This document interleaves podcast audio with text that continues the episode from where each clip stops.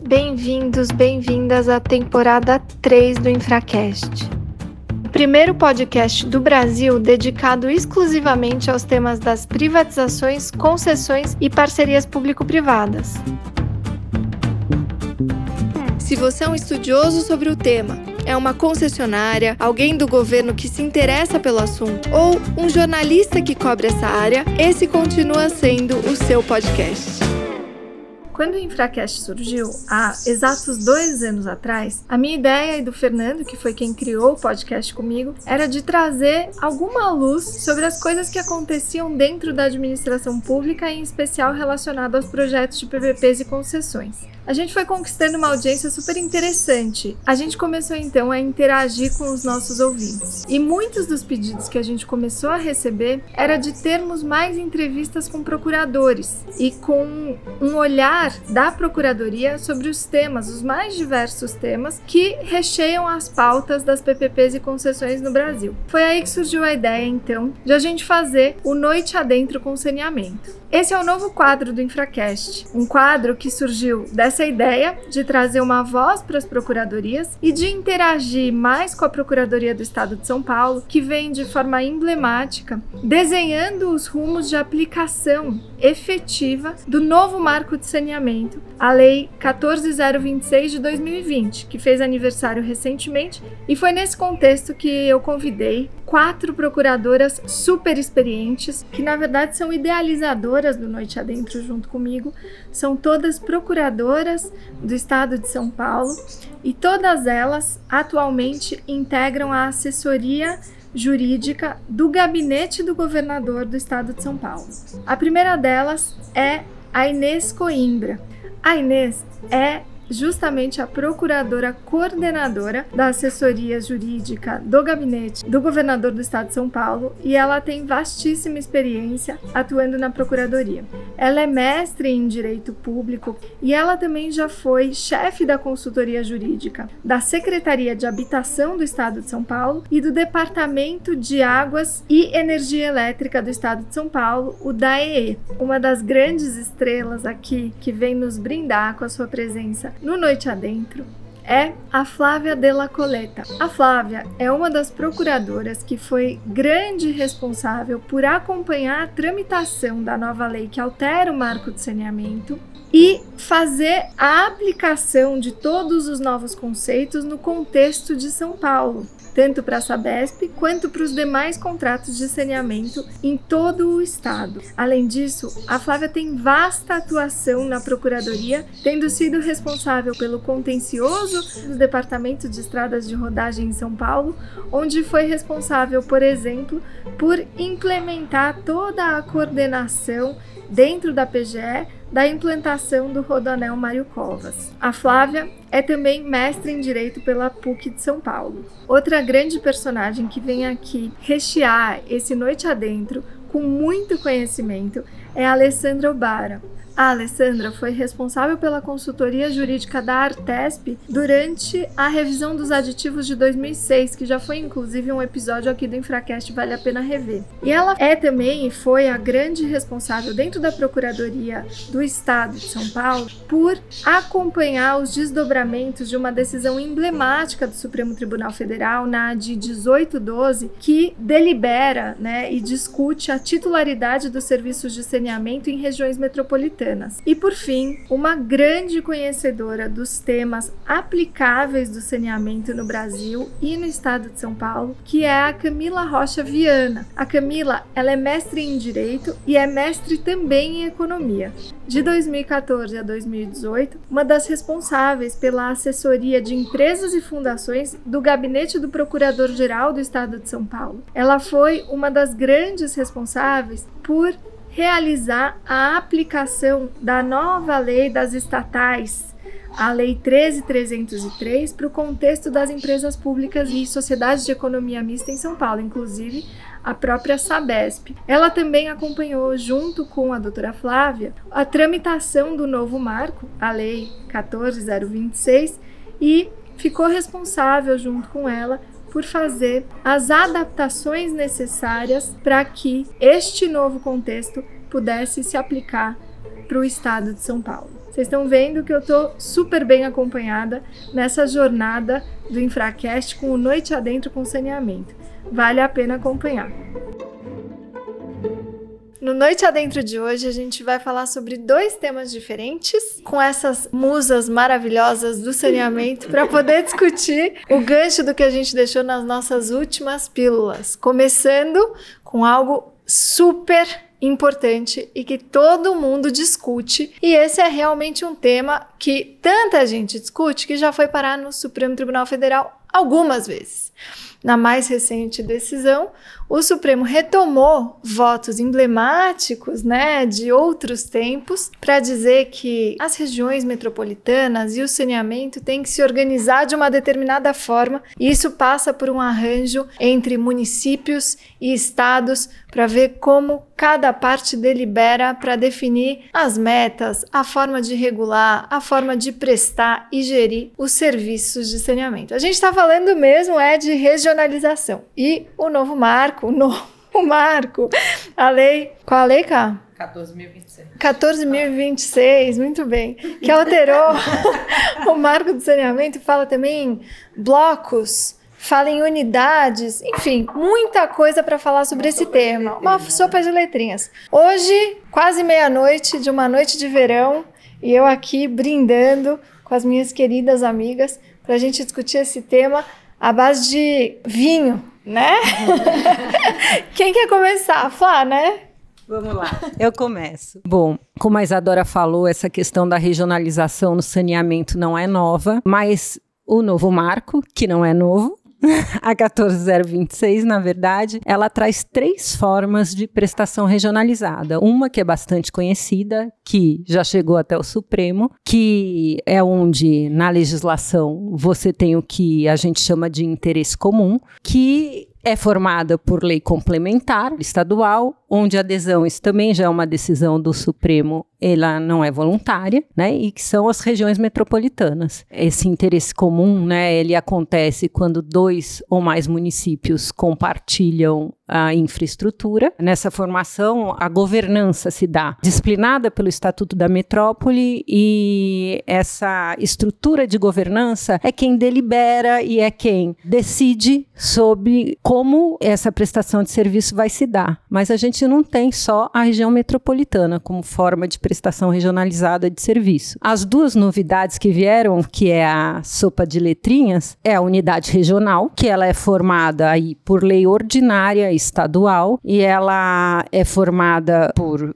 um grupo de municípios que eles não precisam ser contíguos, porque o objetivo é que você ganhe escala e consiga com isso universalizar e consiga que esse sistema ele tenha viabilidade econômico-financeira, essa é a razão de ser. E a terceira forma é o bloco. O bloco ele é formado pela União por um ato do executivo e ele é subsidiário, porque subsidiário? Ele virá só se os estados não formarem as unidades regionais. E ali a forma, né, dessa unidade, ela se dá por gestão associada e ela também é voluntária tal qual a unidade regional dos estados. E a grande questão é que nessas duas outras formas novas, você não tem um interesse comum que você tem nas regiões metropolitanas. E qual que é a diferença, né? A diferença é que na região metropolitana, que a lei, né, a lei trouxe um conceito do que é interesse comum agora. E o interesse comum só está em região metropolitana. E aí a questão é como que a competência é exercida. Desde a decisão do Supremo veio que a competência é exercida de forma compartilhada entre o Estado e os municípios. Podendo o Estado, inclusive, ser majoritário majoritário, quero dizer, não majoritário, mas ele poderia deter inclusive 50% dessa porção aí para deliberação, né? Ou isso é uma interpretação de Gilmar Mendes e Lewandowski, né? Já tô, já tô, Você tocou na polêmica, é, né? Isso é uma polêmica. Eu sempre É uma polêmica. Porque, na verdade, ele não diz como, mas ele diz que desde que um dos entes ele não prepondere, essa forma ela pode se dar e ela não precisa ser paritária. É isso que a decisão diz.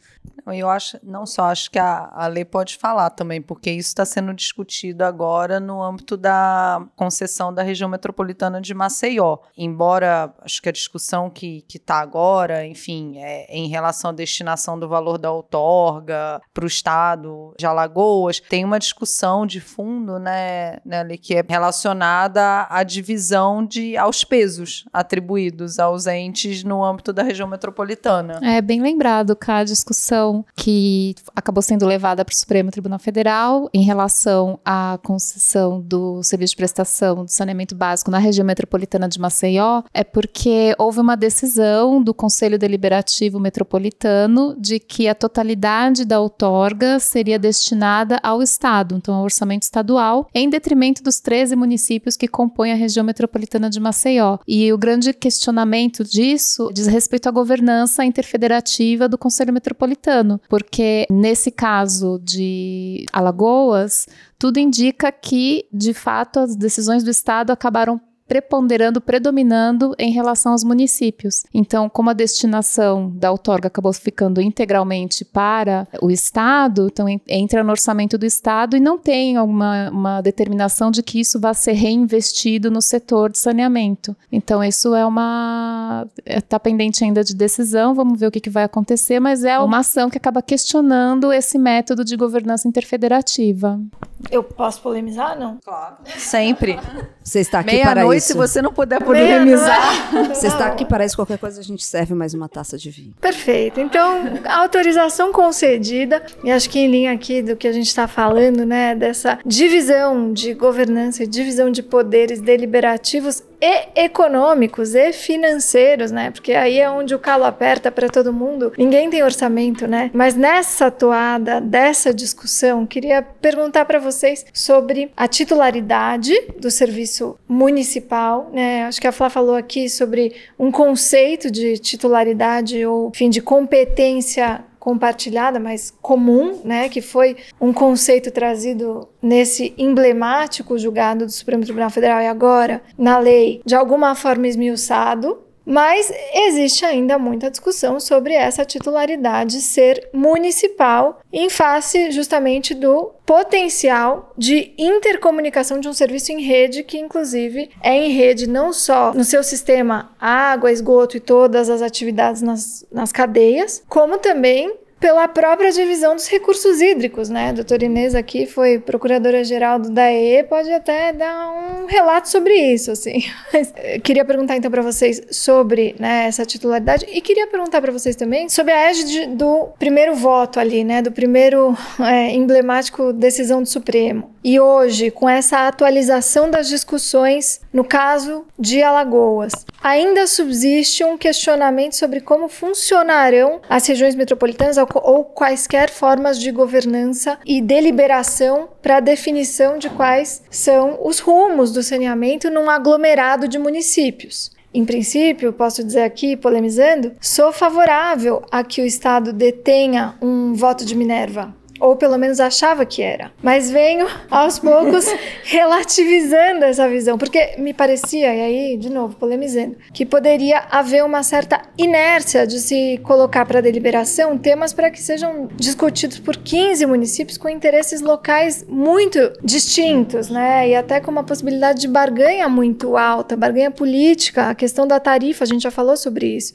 a sensibilidade disso também para as prefeituras. Então, ter no Estado uma voz que possa eventualmente azeitar e as coisas, me parecia ser uma boa política. Entretanto, Camila falou sobre isso, né? Alguns episódios atrás, realmente as regiões metropolitanas não estão funcionando, né? Os aglomer as formas deliberativas, né, que foram até hoje testadas, talvez sejam tímidas. E eu posso polemizar, talvez você.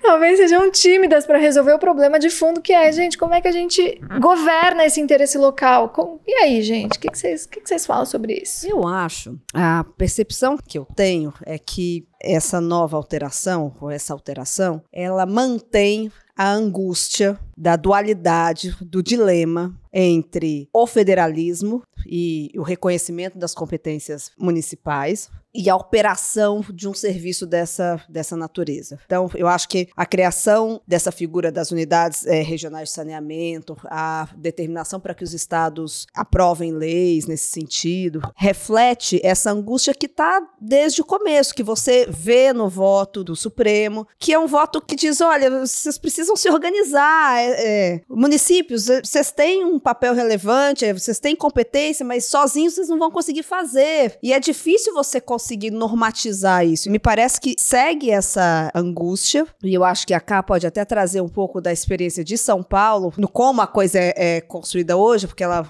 fez parte aí de, dos conselhos. Olha, eu entregando a, a coleguinha. Não, esse é isso aí, cara. Vamos trazer a prática aqui pra mesa. Eu quero saber qual foi essa novela, esse capítulo. Vai ser emoção, né, Inês? Vai ser emoção. Eu acho, acho que... São tantas emoções. Acho que não...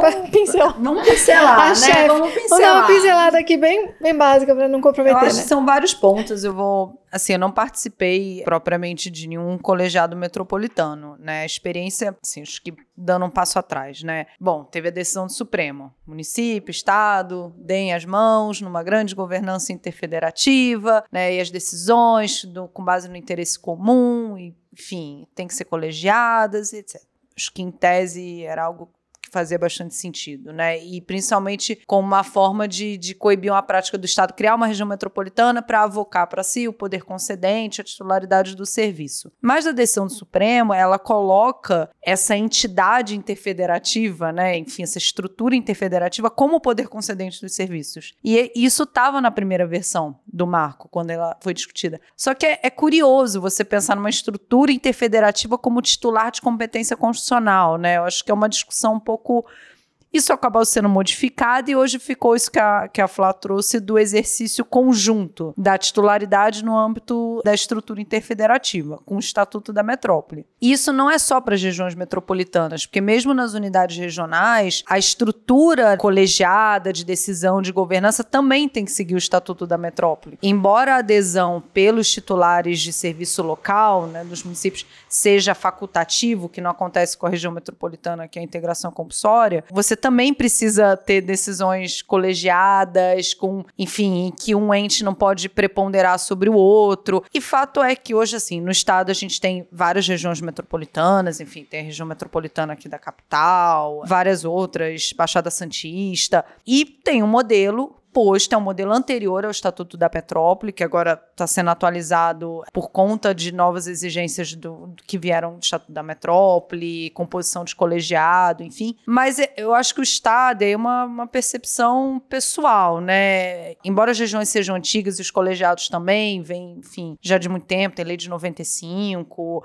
ainda não sabe lidar um pouco como, como que se dá essa, essa decisão colegiada, como são as discussões, quem são os meus representantes, mesmo mesma forma de, de indicar os representantes, isso não está muito consolidado, né? É uma nova forma de deliberar a política pública, de municipalizar determinadas decisões. Isso ainda está muito novo, embora seja velho, embora a região metropolitana seja novidade. E a experiência, acho que mais assim próxima que eu tive, embora eu não tenha sido no colegiado, foi nas discussões do contrato de São Paulo, aqui da capital. E ele foi, é, Flávia participou bastante, ele foi negociado em uma época que se tinha ainda menos clareza de titularidade, que foi anterior à decisão do Supremo. Então se pensou numa comissão, é, não lembro agora se é tripartite, como é que é, enfim, bipartite, sei lá, mas que eu tinha o Estado, o município, a CESP participava, acompanhava as reuniões e a, a presidência alternava, né, entre Estado e município, não sei se era cada dois anos, enfim. E eu participei da, da comissão de revisão do plano de investimentos, né?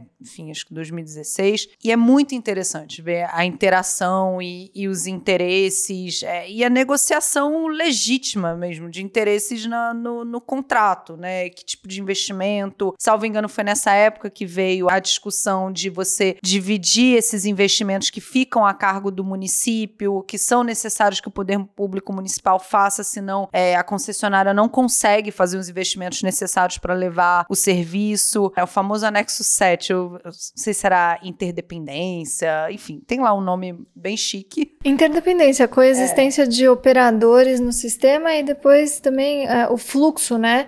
Não só operacional, mas também financeiro de arrecadação e destinação dos recursos para que se possam conduzir as obrigações, né, de parte a parte, né? É, tem esse é o contrato de interdependência, né, que é o que está na, na 11445, que é entre prestadores diversos, mas tem um anexo que é justamente para fazer essa, essa compatibilização dos investimentos municipais com os investimentos da concessionária, né? E foi uma novidade justamente dessa, desses sentimentos que eu preciso que as coisas caminhem juntas, né? Então foi uma, um embrionário, né? Enfim, foi no âmbito de um contrato. Acho que o desafio é reproduzir nos colegiados, né? Esses capítulos que vocês estão contando, eles são super importantes, mas acho que é importante também dizer que a relação, ela pode ser uma relação estressada, né? Inclusive, nesse caso específico de São Paulo, existe notícia, pelo menos, não precisam dar detalhes sobre isso, mas notícias de judicialização dessa relação, né? Me lembro, inclusive, trabalhando no município de São Paulo, paravam várias dúvidas e discussões sobre os repasses que a Sabesp destinava para o município para que o município pudesse, então, realizar com esses recursos esses investimentos necessários que você, inclusive, mencionou.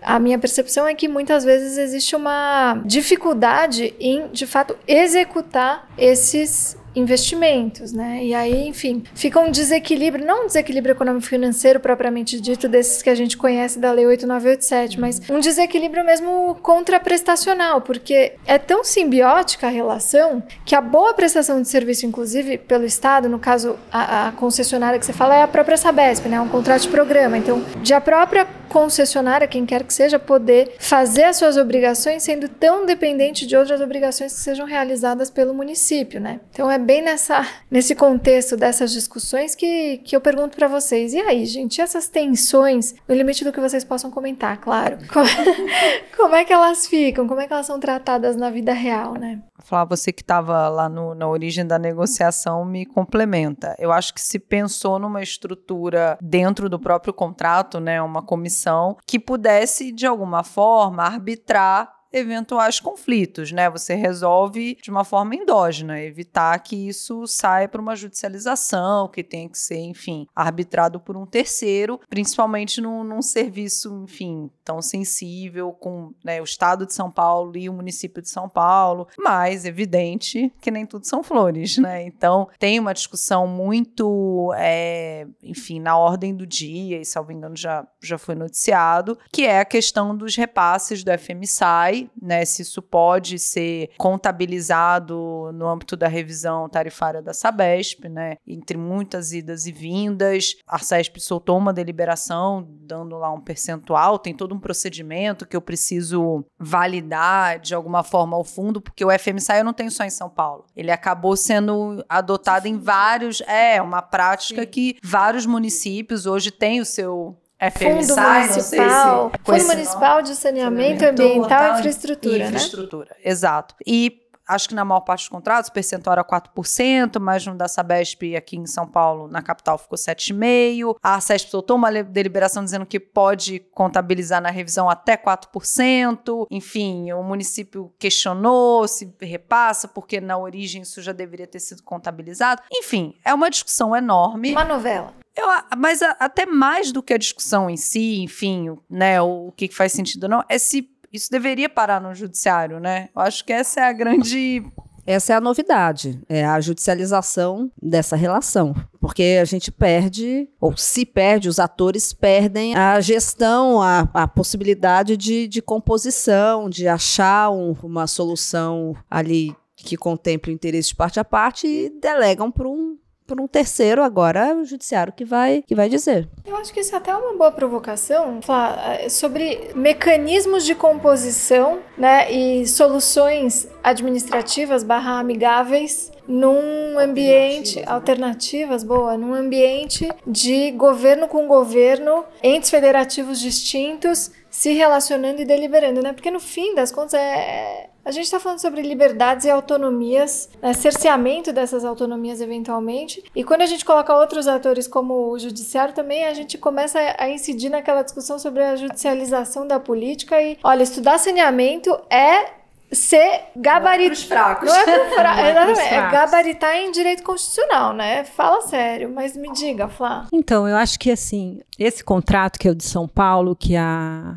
Camila comentou, ele foi firmado num momento histórico um pouco diferente, porque a gente já tinha a ação no Supremo, que discutia se a titularidade em região metropolitana ela permanecia municipal ou ela migrava para o estado, mas a gente não tinha decisões. A gente tinha votos dos municipalistas, como a gente chamava à época, dizendo que a titularidade permanecia municipal. Tínhamos voto dizendo que não, a titularidade era estadual, e depois, em 2013, mas com o contrato já firmado, é que o Supremo deu essa decisão dizendo: bom, a titularidade não é nem do município nem do estado, ela é dessa instância interfederativa, e à época da decisão não, não se apontou o estatuto propriamente o estatuto da metrópole, mas ele disse: olha, essa instância interfederativa, né, e da forma que a decisão do Supremo veio, é foi o que a Camila comentou comentou, é quase que você dizer que ele era mais um ente, né? Além do Estado titular. Além do município, além do Estado, agora a gente tem essa instância interfederativa. E à época, Estado, município, Sabesp, foi se tentado, né,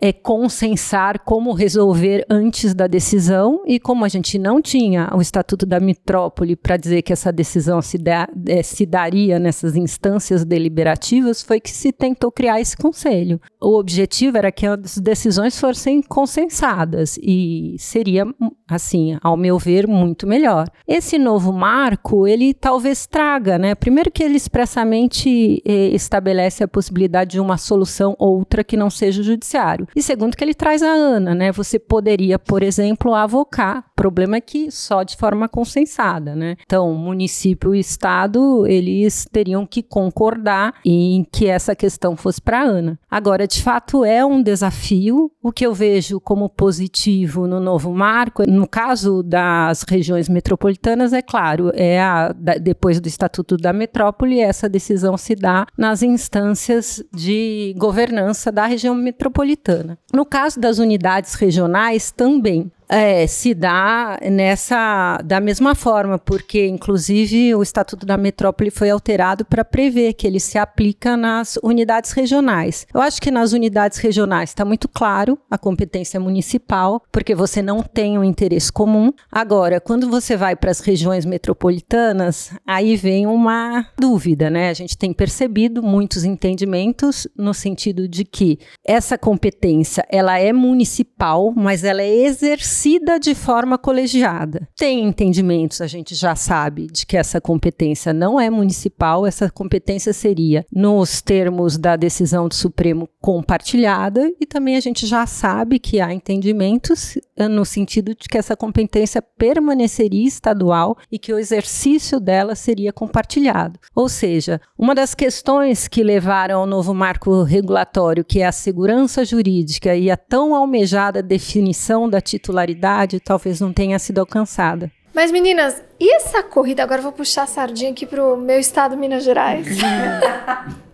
Agora virou mineira. É, o coração dividido. É, virou mineira. Agora virou mineira. É, ciumenta. Ciumenta. Foi me visitar em Minas Gerais. Agora tô tendo o privilégio de vir nessa casa maravilhosa.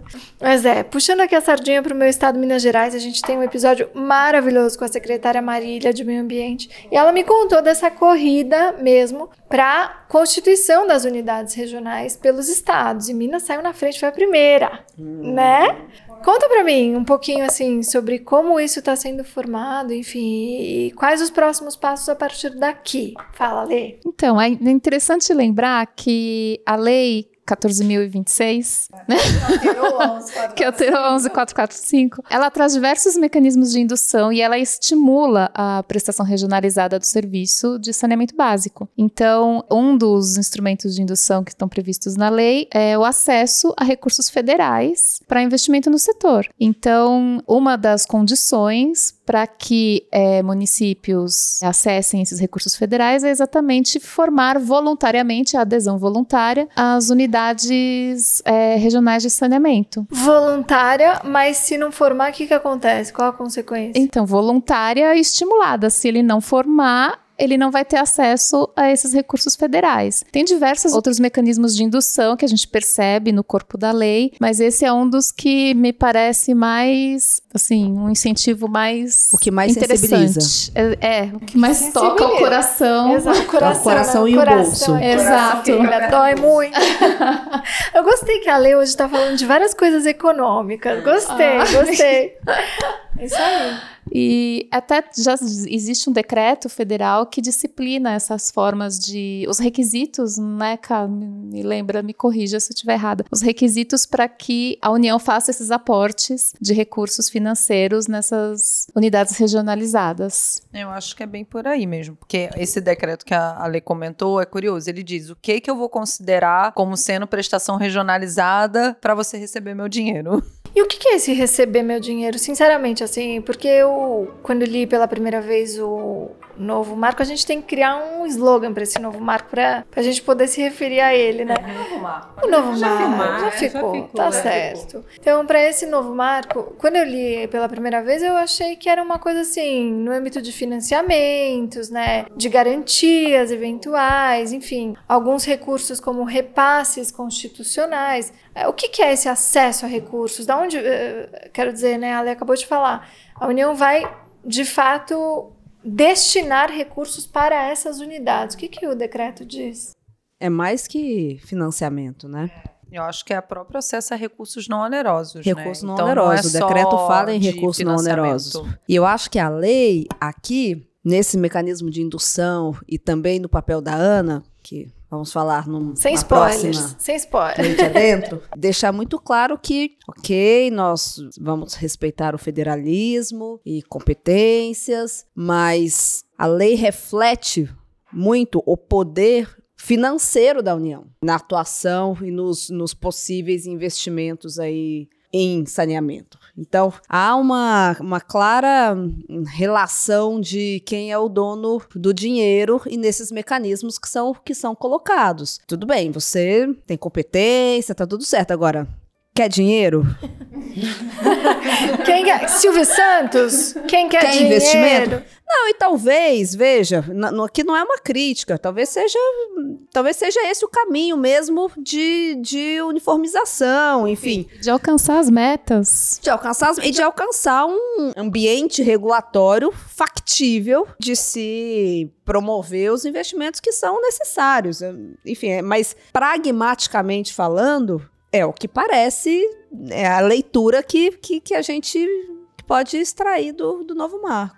Outra questão, né, outra forma de induzir os estados a formarem esses blocos é que se o estado ele não forma a unidade regional, a União sub- é, subsidiariamente o faz. Então, assim, acho que essa corrida também é para evitar que na omissão né, legislativa do estado a União venha e forme, né? Então, os estados, eu acho que eles estão nessa, né, a maioria deles já editou, São Paulo já editou também, né? Acho que, não sei, acho que falta um, não é? Um estado, eu já não Falta me lembro. Acre, Amapá, Tocantins Ah, mais que um. e Mato Grosso do Sul. Na nossa lista aqui que a gente pode compartilhar no Infracast com o, o nome dos estados e as respectivas leis. Excelente. Meninas, até tangenciamos alguns temas que são pauta para nossa próxima noite adentro. Mas, de novo, queria agradecer pela acolhida, Inês, aqui nessa casa maravilhosa e pelo excelente papo com vinho. Noite adentro. É isso. Obrigada, gente. Toda a mídia do Infracast tem coordenação executiva de Gabriel Farrardo.